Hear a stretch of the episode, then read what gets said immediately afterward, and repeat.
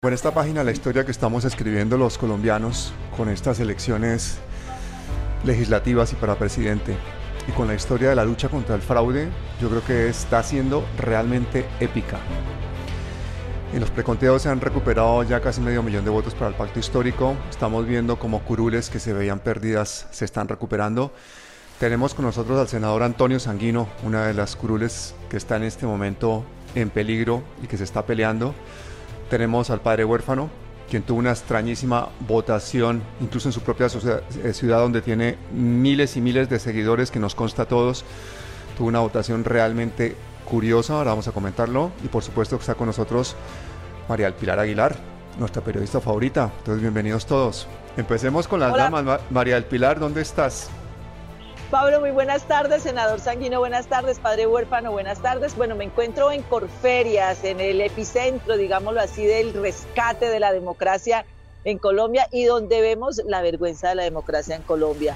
Hoy vimos aquí la democracia en costales, yo le llamé la democracia encostalada, hacia nuestro sistema electoral. Aquí estamos haciéndole seguimiento a todo este proceso electoral proceso que tiene que dejarnos muchas lecciones, porque el 29 de mayo hay otra, otra, otra jornada electoral, pero al paso como el que vamos, mm, veo que va a ser difícil. Y yo quiero desde entrada dejar algo claro, sí hay fraude, sí hubo fraude. Pues muchas gracias, Pablo, por esta invitación. Muchas gracias a, a los que nos están viendo hasta ahora y por supuesto a los compañeros que nos acompañan en esta en esta emisión de este extraordinario programa de opinión. Yo creo que es absolutamente aberrante lo que estamos presenciando. Es un espectáculo escabroso, eh, incluso yo creo que mucho más grave que el espectáculo del 19 de abril de 1970. Tenemos un sistema electoral que ha hecho agua. Eh, hay cuestionamientos muy graves en todos los eslabones de la cadena tanto desde la designación de los eh, registradores territoriales y de los registradores delegados, como de eh, la selección de los jurados. Eh, hay que ver y hay que examinar el software con el que se seleccionan los jurados. El propio software del conteo de votos también hay que revisarlo en general, todo el aparato electrónico y el sistema de la registraduría eh, la manera como se contabilizan los votos, la diferencia entre el preconteo y lo que aparece en los C14. Y el escrutinio mismo, es que el escrutinio no es la fuente de verdad, el escrutinio también está sometido a hechos graves de corrupción. Yo les pongo solo un ejemplo. El señor eh, Laureano Acuña, el gato volador, ha recuperado cualquier cantidad de votos, me dicen que 20 mil votos, desde el momento de la elección hasta ahora, es decir, en el escrutinio y está a punto de quitarle la curul a la última persona que cierra la lista de electos en el Partido Conservador.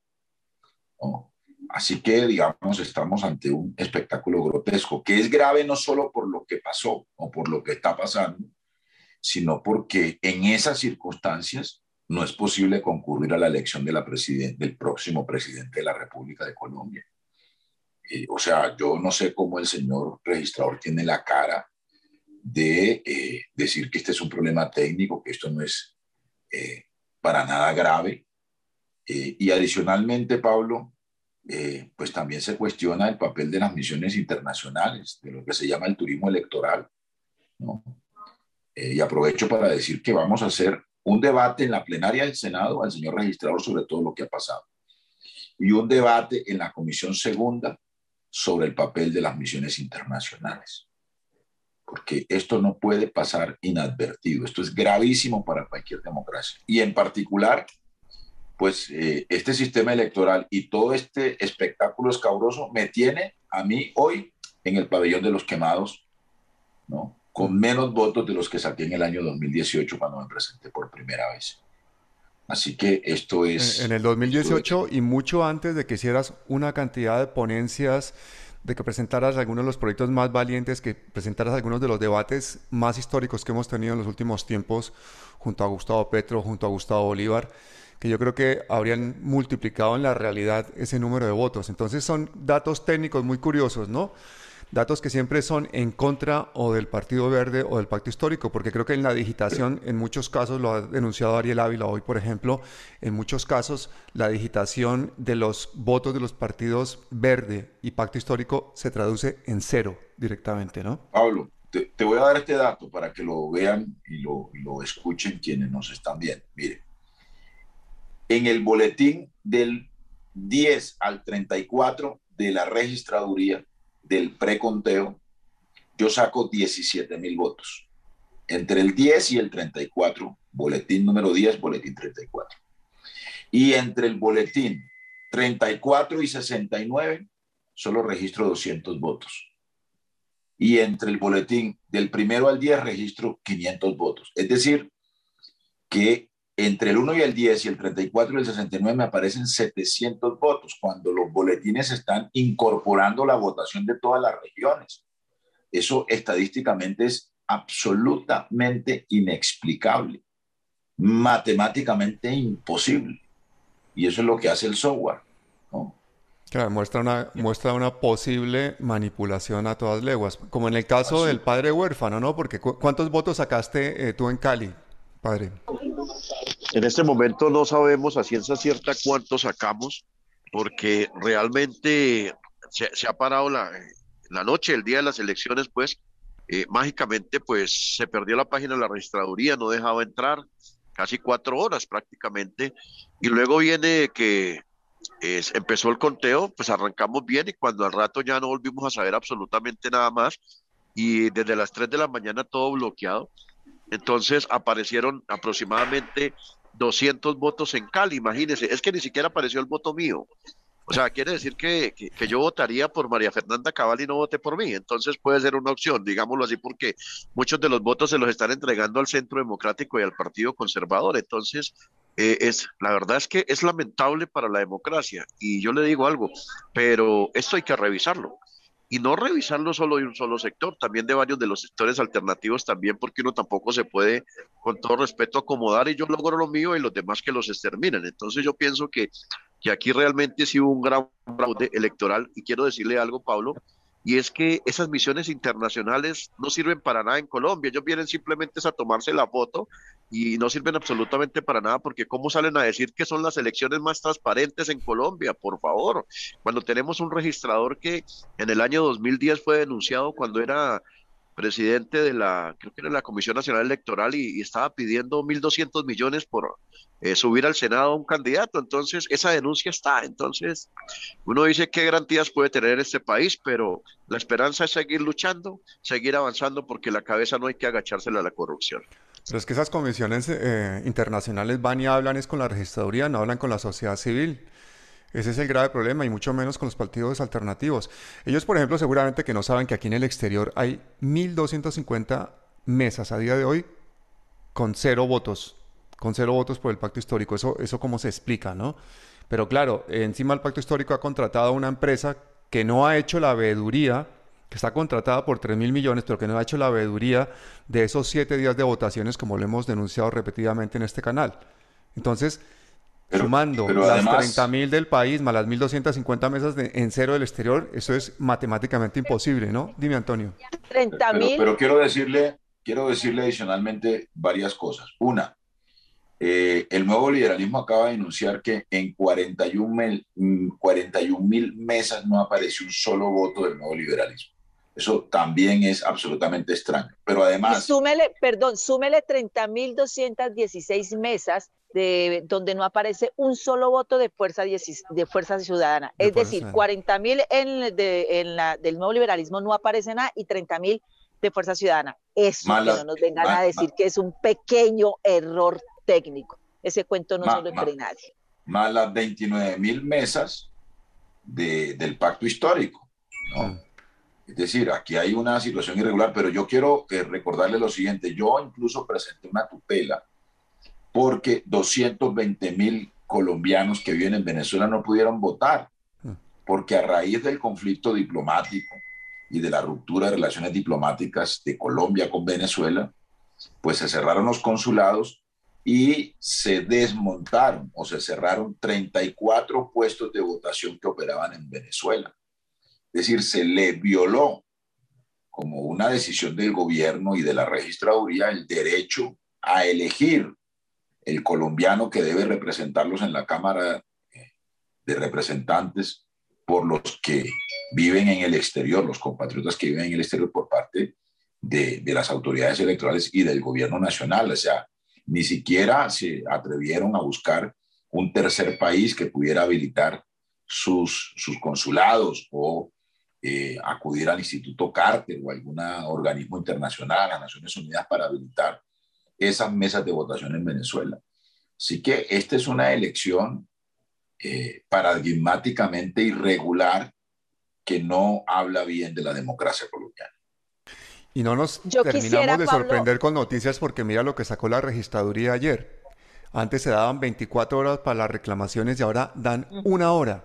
Es absolutamente imposible montar una reclamación en una hora para la mayor parte de los casos. Ese es el nuevo palo en la rueda, con lo cual la registraduría directamente está haciendo casi imposible hasta las reclamaciones.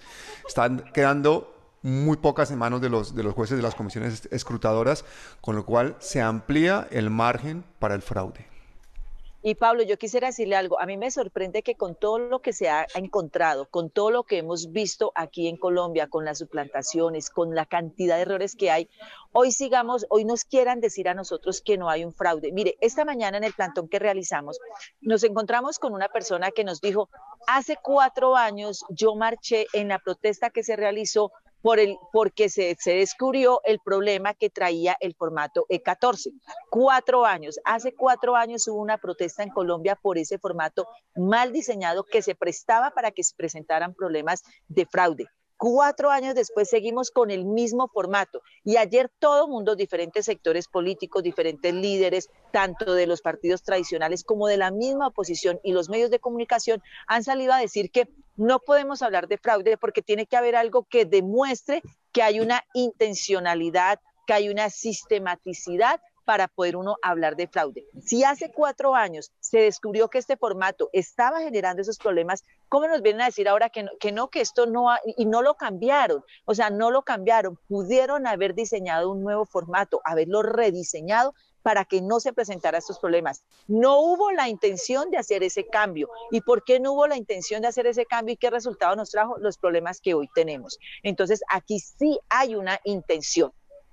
Aquí sí hubo una sistematicidad y la pruebita clara, si tantas pruebas están pidiendo, es miren nada más todos los problemas del formato E14. Con eso, hace cuatro años hasta meme se en, en un meme se convirtió el formato y hoy seguimos con el mismo meme y reclamando y además pidiéndole a los ciudadanos de a pie que sean los que vengan a rescatar la democracia en los centros de escrutinio.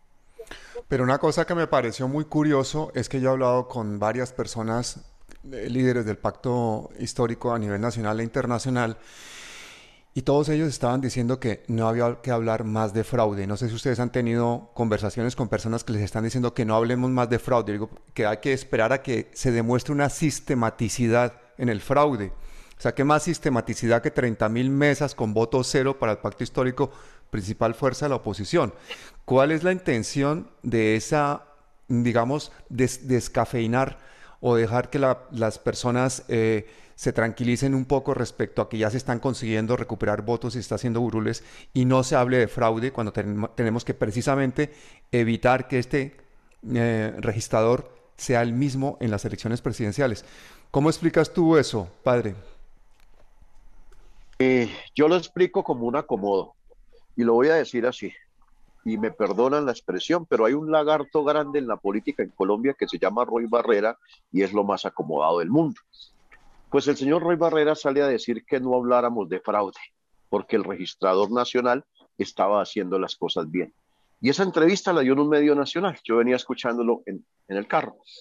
Entonces, Iván Cepeda sale a hablar de fraude todos en el país hablando de fraude, pero cuando ya empiezan a aparecer los votos, no, no, no, no, no, no hablen de fraude.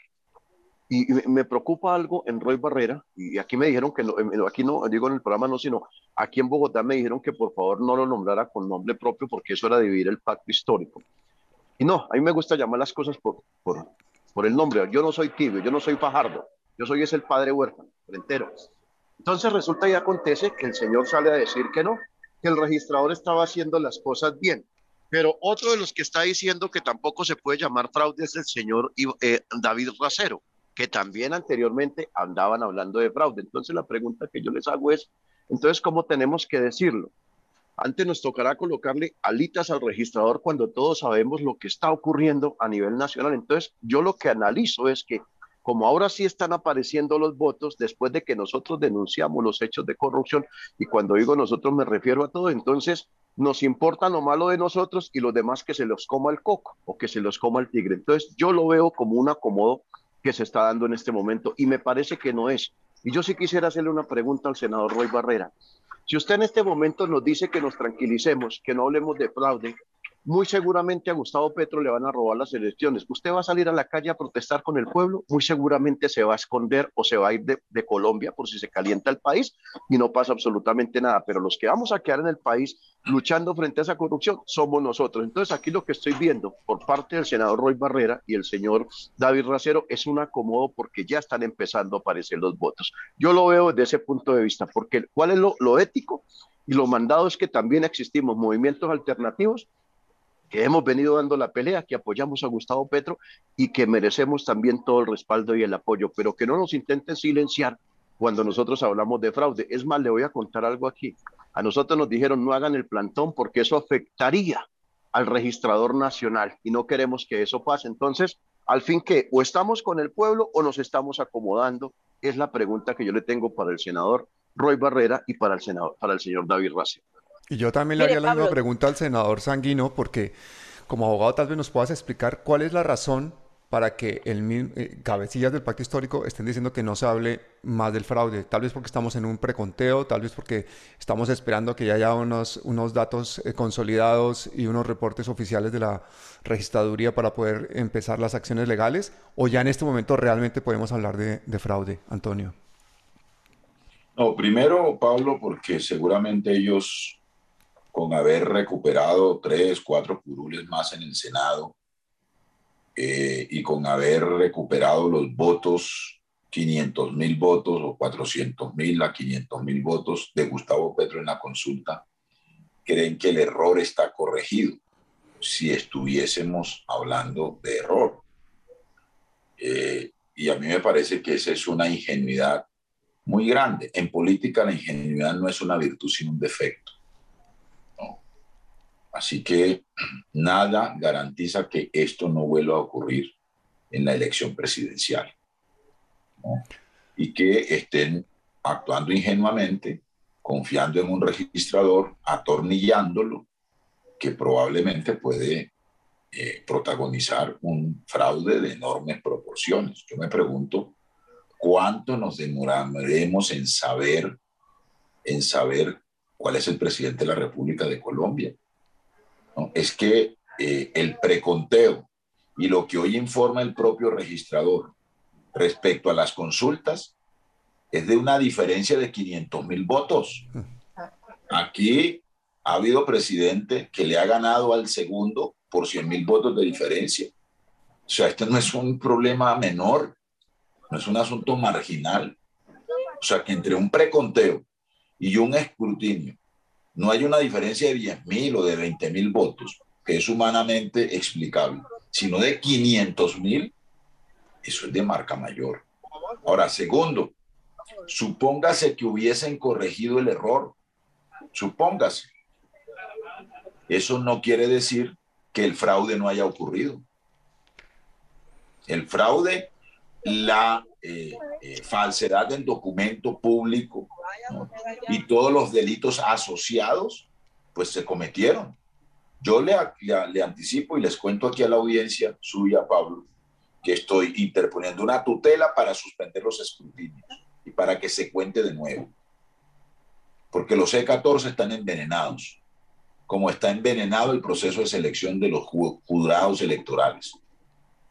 Me están contando, por ejemplo, que en Barranquilla, en las bolsas, en las mesas, metían eh, tarjetones en blanco. ¿Para qué? Para que hubieran más tarjetones que votantes. Y luego eliminar al azar votos que pudo haber sacado Fuerza Ciudadana, el Partido Verde, el propio Pacto Histórico, etcétera, etcétera, para poder nivelar la mesa. ¿no? Así que ya aquí hay hechos delictivos cometidos, cometidos, a pesar de lo que digan quienes quieran decirlo, o del pacto histórico o de cualquier partido. Pero aquí ya hay delitos cometidos. Y en tercer lugar, es que eh, eh, el problema no es un asunto de interés de partido o de proyecto político, en este caso del pacto histórico, sino que es un problema de la democracia colombiana. Es un problema de, de Estado, es un problema de democracia. ¿no? Yo, digamos, al final puedo que, puede que resulte por fuera del Congreso, pero, pero por, por encima de mi interés personal de estar en el Congreso o de que lo merezca o no, aquí hay un problema de Estado, hay un problema de democracia. El país no puede quedar en vilo, en manos de unas autoridades electorales, como, como está ocurriendo. ¿Con qué confianza concurrimos a las urnas en mayo y en junio? Yo quisiera complementar algo con lo que dice el senador Sanguino, y es que todo lo que ha ocurrido en este momento en Colombia nos ratifica algo. En Colombia definitivamente los muertos votan y los votos de los vivos no cuentan. Eso es lo que nos está pasando. Y estoy totalmente de acuerdo porque este momento, lo que hoy estamos viviendo, lo que se ha visto aquí en Corferias y lo que se ha visto en los diferentes centros en las regiones, es el rescate de la democracia. Mire, es increíble, es increíble que hoy nos vengan a decir que tenemos pequeños errores involuntarios y que toda la responsabilidad de esto que está ocurriendo se le esté eh, eh, eh, echando única y exclusivamente a los jurados de votación. Claro que hay una grave, hay responsabilidad por parte de los jurados de, de, las mesas, o porque estén mal capacitados, porque no tuvieron tiempo, por lo que, que porque son jóvenes, que porque son inexpertos, por lo que sea. Sí, tienen una responsabilidad. Esa responsabilidad del jurado de la mesa de votación no se puede quitar. Pero la gran responsabilidad radica en el Consejo en, en la Registraduría Nacional, que es la que tiene que garantizar, hacer todo, prever que todo funcione, prever que, que, que los formularios funcionen, que sean eh, legibles, que sean eh, eh, para el mismo jurado, que sean asequibles. Eso no lo tenemos. Y lo otro que, que, me sorprende es que hoy mucha gente, y estoy de acuerdo con lo que dice el padre y con lo que dice aquí el senador Sanguino, son dos cosas. Esto no se trata, lo que hoy estamos viendo en los diferentes centros de reconteo no es la, la, pataleta del pacto histórico o la pataleta de Fuerza Ciudadana o ahora la pataleta de la Alianza Verde porque también tiene ya problemas y la pataleta del neoliberalismo. No. Aquí lo que estamos viendo, los que se han afectado es los colombianos, la democracia. Es eso lo que tenemos que, que tener en cuenta, que no, esto ya no se trata de un partido, ya no se trata de un movimiento, se trata de la posibilidad que un colombiano se quede sin que su voto cuente.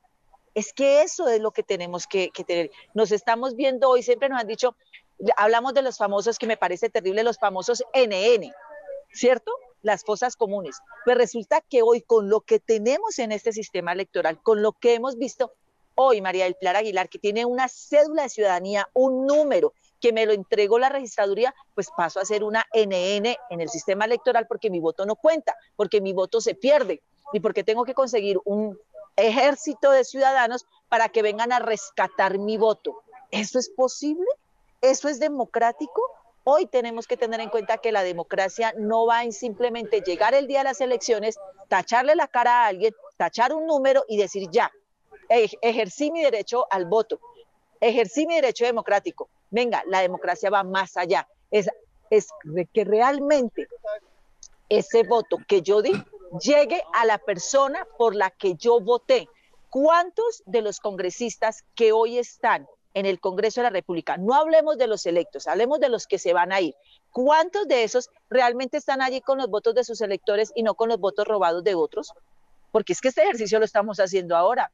¿Quién va a decirme a mí si de pronto el señor de la Casa de Nariño no está elegido ahí con un voto mío, con el voto mío que me lo robaron hace cuatro años y que yo no me di cuenta? Es que eso es lo que tenemos que tener conciencia es eso. Esto no se trata de partidos, esto no se trata ni del pacto ni de nada. Esto se trata de la democracia colombiana. casi 500 mil votos le han, recuperado el pacto histórico. Usted sabe, esos 500 mil votos son casi la población de Villavicencio. Imagínense, imagínense lo que están invisibilizando. O sea que aquí sí hubo fraude. Pero una cosa que sería clave sería recuperar los de Fuerza Ciudadana, ¿no? Porque Fuerza Ciudadana está a punto de, cruzar el umbral. Si Fuerza Ciudadana recuperara ese umbral, seguramente sus votos le servirían para tener tres curules con los cuales ya el pacto histórico no tendrá que estar negociando ni con la U ni con cambio radical en el caso de una supuesta alianza de todos los progresistas eh, para manejar el Congreso, ¿no? Antonio, tú que eres experto en los entresijos de la política colombiana, ¿Tú crees que es tan difícil que podamos pedir un nuevo registrador ad hoc para las presidenciales, una auditoría del software o incluso que se abran todas las bolsas, que se recuenten todos los votos? No, para nada. Claro que eh, como es una decisión del Consejo Nacional Electoral, pues tenemos que eh, acudir a los jueces de la República, un alto tribunal que obligue a que eso ocurra, a que el Consejo Nacional Electoral eh, interrumpa el escrutinio y reabra las mesas. Es lo que yo voy a pedir en una, en una acción de tutela que estoy interponiendo y que vamos a interponer varios. Yo invité a Fuera Ciudadana que hiciera lo propio. Eh, lo va a hacer el Partido Verde. Otras fuerzas políticas también van a hacer lo mismo. Vamos a elevar también esa solicitud al Consejo Nacional Electoral. Y yo creo que eh, hay que dar un debate político nacional e internacional sobre esto que está ocurriendo de manera grave. Yo voy además a interponer denuncia penal contra jurados de mesas en el que tengo demostrado que me robaron votos de frente, ¿no? Para que nos digan quién los contrató y para que judicialicemos esas conductas que son violatorias del Código Penal y de las normas electorales. Pero mire, voy a decir dos cosas que me parecen graves también, Pablo, ¿no? Primero, en el corregimiento Palmor de la Sierra, en Ciénaga, en el Magdalena, en las mesas 3, 5 y 7, tengo eso documentado, le dieron eh, fraudulentamente 500 votos de más a Yoyo Tobar, el hijo de Jorge 40, ah. en la elección de la curul de paz de esa región. Denuncia concreta. Y segundo, eh, otros colegas me han dicho y en particular voy a dar su nombre, Nelson Alarcón, candidato, expresidente de FECODE en la lista nuestra, que había una lista de perfilados, de perfilados, para evitar que fuéramos electos en las elecciones del 13 de marzo. Eso es absolutamente grave. Yo, por supuesto, no tengo cómo probar esa afirmación, pero, pero me parece que, que, que puede haber ocurrido, que en esa lista estábamos Ariel Ávila, que estaba eh, Inti que estaba Holman Morris, que estaba yo, que estaba Nelson Alarcón, que estábamos varios. Antonio, ahora que nombras a Holman Morris, Holman Morris con, con la trayectoria que tiene, con un canal de YouTube que tiene 250 mil seguidores, saca una votación absolutamente irrisoria ¿No es posible de alguna forma que toda esta gente que ha votado, por ejemplo, por Holman Morris, concretamente por el padre, busquen sus votos, vean en sus mesas si realmente esos votos están?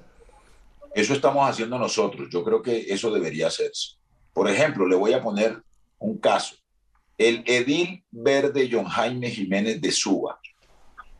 Edil Verde. No hay ninguna posibilidad de que él se haya podido equivocar marcando el tarjetón. Su voto no aparece. Su voto no aparece. No, dos personas de mi unidad de trabajo legislativo, mi jefe de prensa, Camilo Cotes, no tiene la menor posibilidad de equivocarse marcando el tarjetón. Su voto no aparece. Entonces, eh, yo estoy usando un hashtag que dice, canta tu voto por sanguino, ¿no? Para que la gente diga dónde votó y si le aparece su voto en el 14 o no. Me parece una buena forma de recuperar esos votos. Padre, ¿no tiene usted un hashtag eh, eh, recuperemos el voto del padre o algo así para que podamos ver cuánta gente votó por usted en, la, en Cali? Aquí está. Eh, la idea fue de María El Pilar Aguilar. Busco mi voto. Hashtag busco mi voto.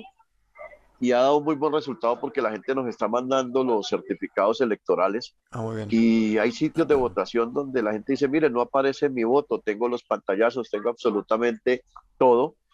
Y, lo que decía ahorita el senador Sanguino es muy cierto. Mire, eh, nosotros, yo hablé con Augusto Campo y le pedí también a Miguel Ángel del Río, eh, vía redes, que por favor se entablaran unas demandas en contra de esos jurados donde se presentaron los fraudes. Los, fraudes, ¿saben por qué? Porque la mayoría de esos jurados, curiosamente, fueron cambiados, metieron gente nueva, y la mayoría de esos jurados son del Partido Conservador y del Centro Democrático. Súmele a eso que el registrador anteriormente había pedido la renuncia de muchos registradores. Recordemos eso también. Entonces ya ahí se venía hablando del fraude. Entonces la única forma de saber es que cuando ese jurado de votación esté frente a la justicia, diga quién le pagó y cuánto le pagaron para hacer ese fraude, porque no nos digamos mentiras, esto no es equivocación, estos son mafias electoreras. Es que uno se pone a ver eh, salen en Santander elegidos los, de la línea, los Aguilar, que han estado involucrados en corrupción. Eh, el, escándalo de los Chari salen elegidos los familiares. Entonces uno se ponía a ver, y yo sí estoy de acuerdo en esto con el senador Sanguino, porque nosotros teníamos una curiosidad y decía, ¿por qué no nos han tocado a nosotros en la campaña? A nosotros nos dejaron quietos los partidos tradicionales y eso que veníamos haciendo unas denuncias durísimas de corrupción. Pero ahora sí entiendo por qué nos dejaron quietos, porque sabían que en complicidad con el registrador nacional y las mafias electoreras nos iban a dar en la cabeza, como se dice popularmente, con la votación. Y si nosotros revisamos la votación de Fuerza Ciudadana, toda fue sistemática. 6 mil votos, 5 mil 800, 2 mil 600, 2 mil 900, 2 mil 700.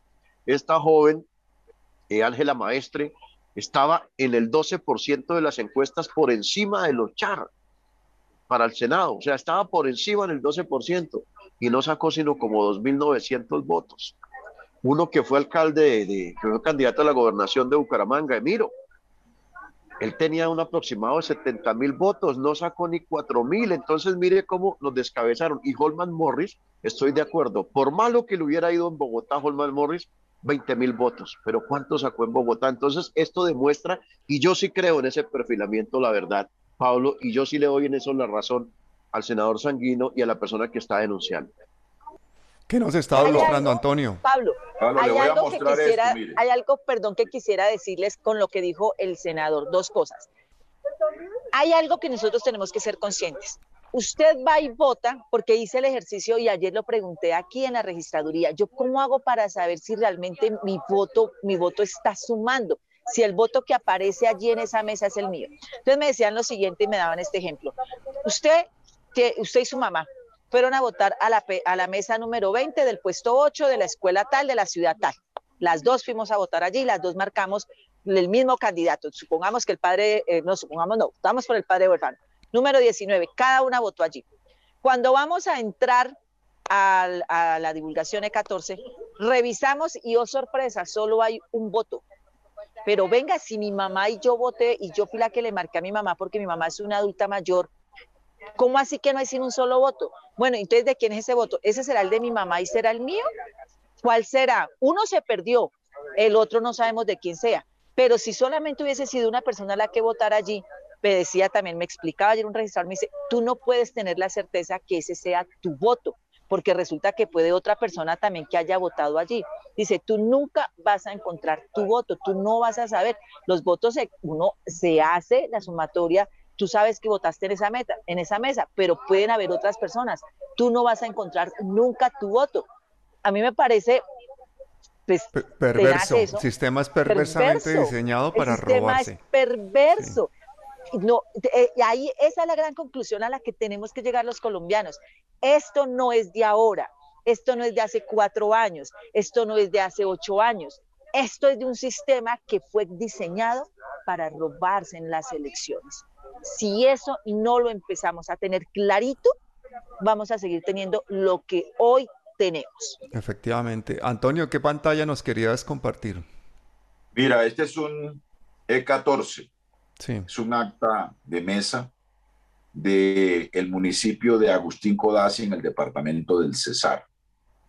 Eh, exactamente del Megacolegio Nacional, zona 2, puesto 01, mesa 010 y esta es la lista de la coalición Alianza Verde Centro Esperanza. Voy a mostrar aquí en el recuadro que está señalado el número que me corresponde a mí, que es el 22. Y si pueden ver bien, yo saco allí 26 votos. Borran el número 2 y me quedan 6. Es decir, me tumban 20 votos de frente en esa mesa, en una sola mesa de un municipio del departamento del Cesar. 20 votos. Descarado. Y solo quería, quería mostrarlo para... Yo les, les hago una pregunta ya para cerrar este, este programa y es, realmente, eh, mandémosle un mensaje a Roy Barreras y a todos los que están hablando de que esto no es fraude. Titulemos este vídeo, no, no puede ser fraude, no es fraude. ¿Cómo lo titulamos? ¿Mega fraude, super fraude? Porque esto ya no es ni fraude. ¿Esto cómo se puede llamar, Antonio? Empecemos por ti. No, este es un descarado eh, robo electoral eh, en cabeza de las autoridades electorales, en particular de la registraduría. Esto no tiene otro nombre.